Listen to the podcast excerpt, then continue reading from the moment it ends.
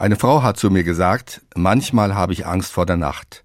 Nicht einschlafen können oder mitten in der Nacht aufwachen mit quälenden Gedanken, das kennt sie. Wie es wohl ihrem Sohn geht? Der studiert und studiert und wird nicht fertig. Woran liegt das? Hat sie etwas falsch gemacht? Ach Gott, sagt sie, und sie meint wirklich, ach Gott. Solche Nachtgedanken kann man nicht einfach beiseite schieben oder ausblenden.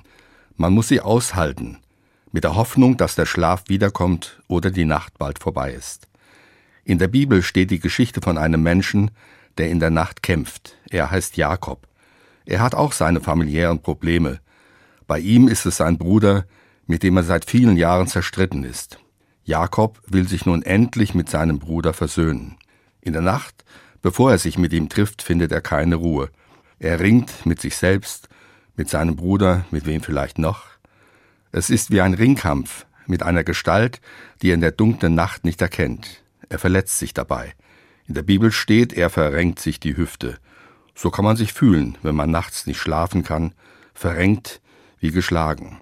Doch dann geht die Sonne auf, und Jakob erkennt, dass er mit Gott gerungen hat. Da sagt er, ich lass dich erst los, wenn du mich gesegnet hast. Mir hilft dieser Satz in schlaflosen Nächten, wenn ich mit mir ringe, mit meinen Gedanken und Sorgen oder wer weiß mit wem noch. Dann sage ich zu Gott, ich lass dich erst los, wenn du mich gesegnet hast.